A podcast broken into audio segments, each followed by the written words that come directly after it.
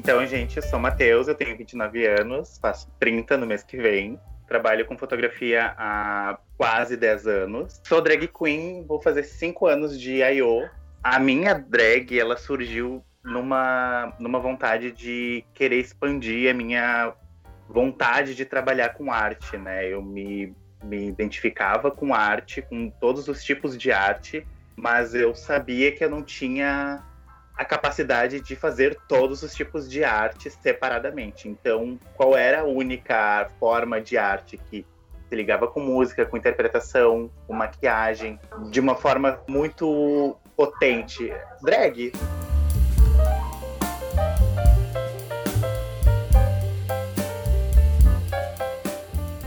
Eu sentia essa atração por drag, né? Essa, esse chamado desde criança. Eu brinco com a minha mãe que a culpa é dela, porque ela me deixou assistir One e Priscila ainda criança. E os filmes nos anos 90, eles sempre tinham essas figuras muito drags, né? Tipo, a Úrsula em Pequena Sereia era drag, a Elvira, drag, as irmãs Sanderson no filme Abracadabra, drags.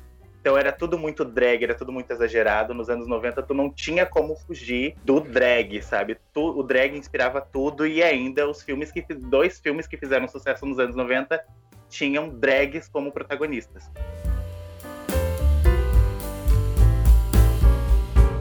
Mas aí tu começa a resgatar todas as memórias relacionadas a drags que tem da tua infância. E eu me lembro de ter na MTV ter visto o clipe de Supermodel ainda criança. Tu resgata a memória, né? Depois de, depois de muito tempo, né? E aí tu, tu, tu pensa assim, ah, nossa, aquilo tava sempre ali, tava sempre ali falando comigo e eu nunca parei para ver, sabe?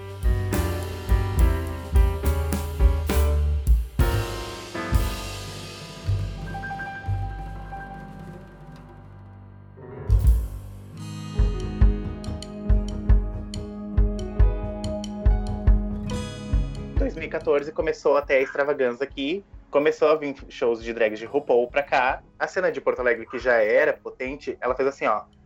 E aí todo mundo tava vendo drag. Foi quando as pessoas que eu tava, que eu tava conhecendo, porque eu tava me inserindo mais no, no, nos rolês LGBTs e, e, festa de viado e indo para outros lugares, sabe? Mudando os meus ares, sabe? Porque eu, eu ia muito em festa rock, eu ia muito em festa hétero. Aí que eu comecei a me conectar com pessoas, conhecer pessoas que frequentavam, que assistiam show de drags, que, que consumiam drag, né? E aí, quando eu comecei a andar com, essas pessoas que conheciam drag, que acompanhavam drag, que consumiam o mesmo, mesmo que eu, aí que eu me motivei. Isso, aí, isso levou dois anos, assim.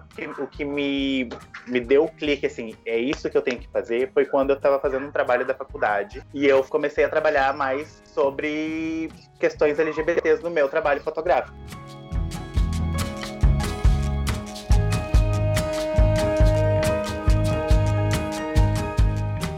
E eu comecei meu projetinho no meio de 2015, assim. Comecei a pescar referências das drags que estavam ali na, na tela, é óbvio, né? Mas ela só foi sair do papel, eu só fui ter coragem mesmo para sair de casa em janeiro de 2016 que foi uma festa biba que veio a Yara Sofia e a Tatiana. Só que nesse dia que eu resolvi montar, rolou um temporal absurdo que destruiu Porto Alegre. E Porto Alegre ficou dois dias sem luz e aí a gente tava várias drags, um monte montada, várias pela primeira vez, no escuro de uma cidade que parecia filme de cenário de filme pós-apocalíptico, assim.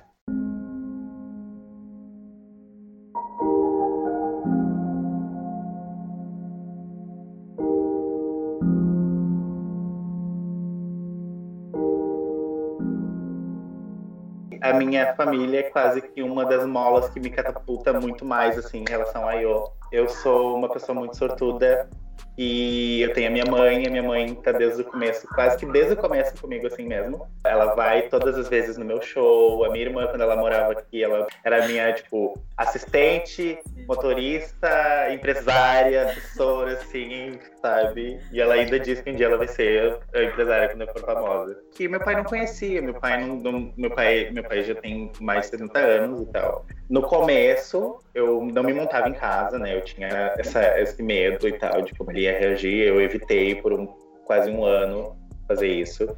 Mas depois de um tempo eu comecei a tomar coragem. Olha, não dá, sabe? Porque é cansativo, eu tenho que fazer uma viagem para fazer outra viagem, ter que me montar, sabe? Não dá mais para fazer isso. Foi uma das minhas grandes crises de ansiedade que eu cheguei para minha mãe e disse assim: não dá, mãe, não dá, porque tá crescendo e não vai dar para esconder mais. Ou eu me permito viver a minha arte aqui 100%, né? Preparar tudo, me montar e tal. Ou eu, ou eu me mudo daqui. E eu não tinha condições de fazer isso, então ela foi, foi quando eu comecei a viver. E aí, quando eu comecei a tratar isso com naturalidade, meu pai começou a conhecer, meu, meu pai começou a ver. Eu comecei a deixar de esconder peruca, comecei a deixar de esconder roupa. E ele foi lidando com naturalidade, ele foi absorvendo. Ele não, tipo, eu nunca parei na frente dele assim, montado, sabe?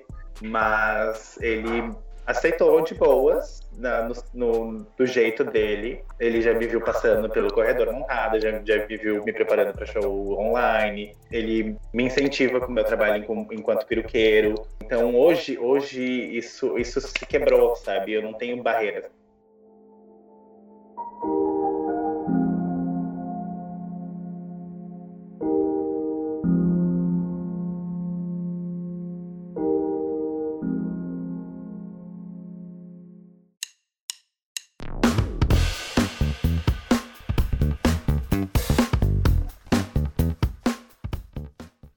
Tudo bem?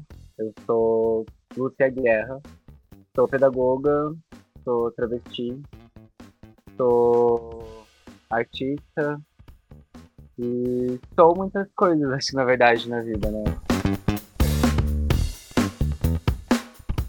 Quando eu entrei na faculdade, em 2014, foi a primeira vez que eu fui cobrado a ter uma afirmação assim, né? Porque eu entrei para o curso de licenciatura em Química e até então eu não sabia exatamente nomear, eu, eu ficava com outros garotos, eu também tive um pouco dessa experiência de crescer ficando com outros garotos héteros, nessa né? coisa meio de homens descobrindo a sua sexualidade juntos.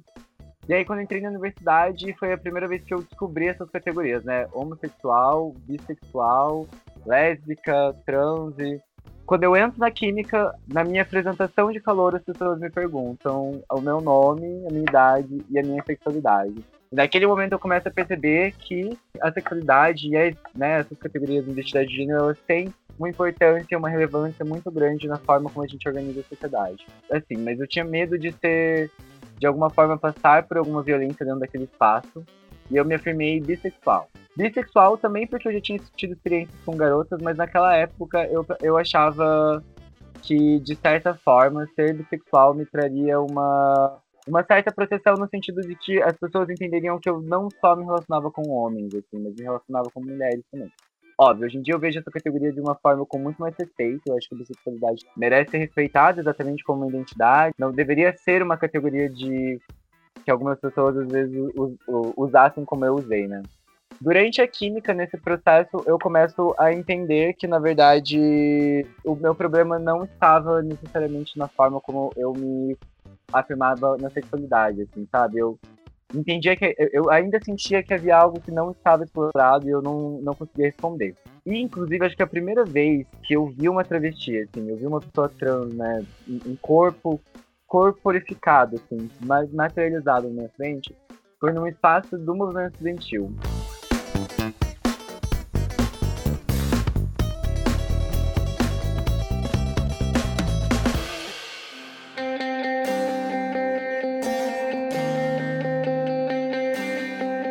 Então, quando eu entro na pedagogia, além de ir por um motivo de querer lutar por uma, de uma outra forma de educação, me inserir de outra forma, eu vou muito para pedagogia numa ânsia de autoconhecimento, assim, numa ânsia de poder responder perguntas sobre a minha vida.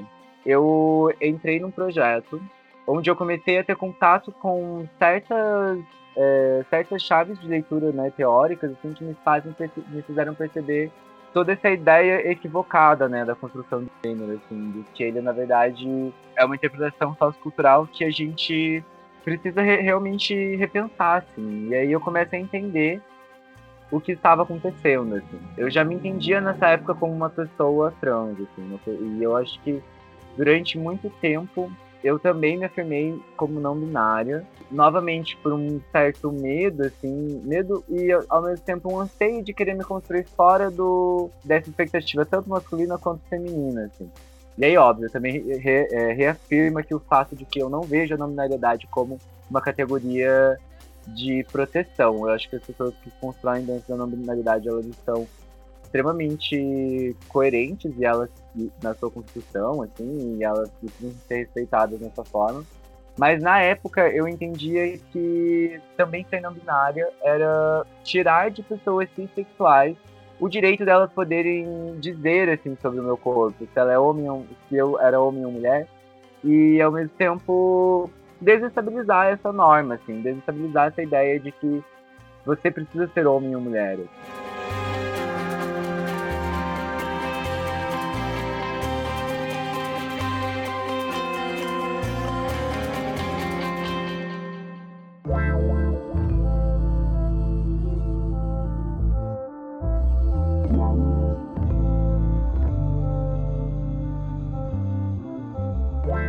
2018 eu comecei a trabalhar e aí eu, eu queria começar ter dado na verdade naquela época já um processo de, de hormonização eu queria começar o meu corpo andar em consonância com o que eu vi, imaginava assim, na minha mente no espelho.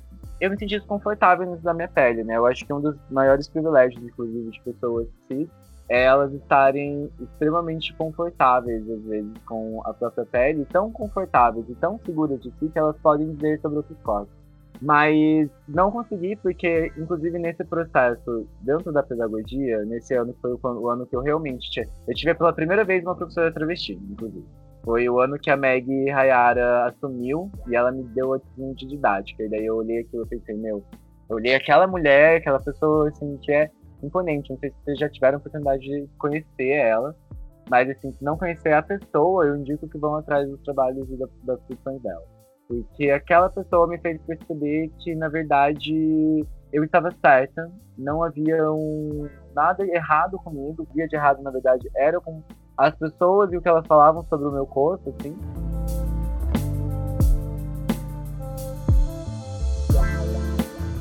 Eu não poderia passar mais o resto da minha vida vivendo com medo, né? Vivendo felicidades com o meu corpo e, e permitindo que esses traumas continuassem tendo força sobre a minha, a minha vida. E percebi que a não binariedade, assim, ela não me cabia, porque eu, eu cheguei a outras, é, outras elaborações sobre o meu corpo, sobre a minha, a minha, a minha identidade, assim. Comecei lá a me afirmar para algum, algumas pessoas, de um círculo mais próximo, assim, enquanto uma pessoa travesti. Enquanto uma travesti. Acho que muitos, muitos termos podem ser usados, mas eu acho que travesti me cabe muito, assim. Por entender que eu não quero atingir um espaço, um, um patamar de transição onde eu seja, alcance uma passabilidade, não penso em feminizar todo o meu corpo. Eu quero que as pessoas realmente estarem ocupando espaços e aí eu, eu inclusive acho muito em consonância com a Meg, que é uma das minhas principais inspirações, e que as pessoas estejam acostumadas com a minha corpo, assim. E se elas não se acostumarem, elas simplesmente lidem com o fato de que eu estarei lá e que eu estarei naquele espaço.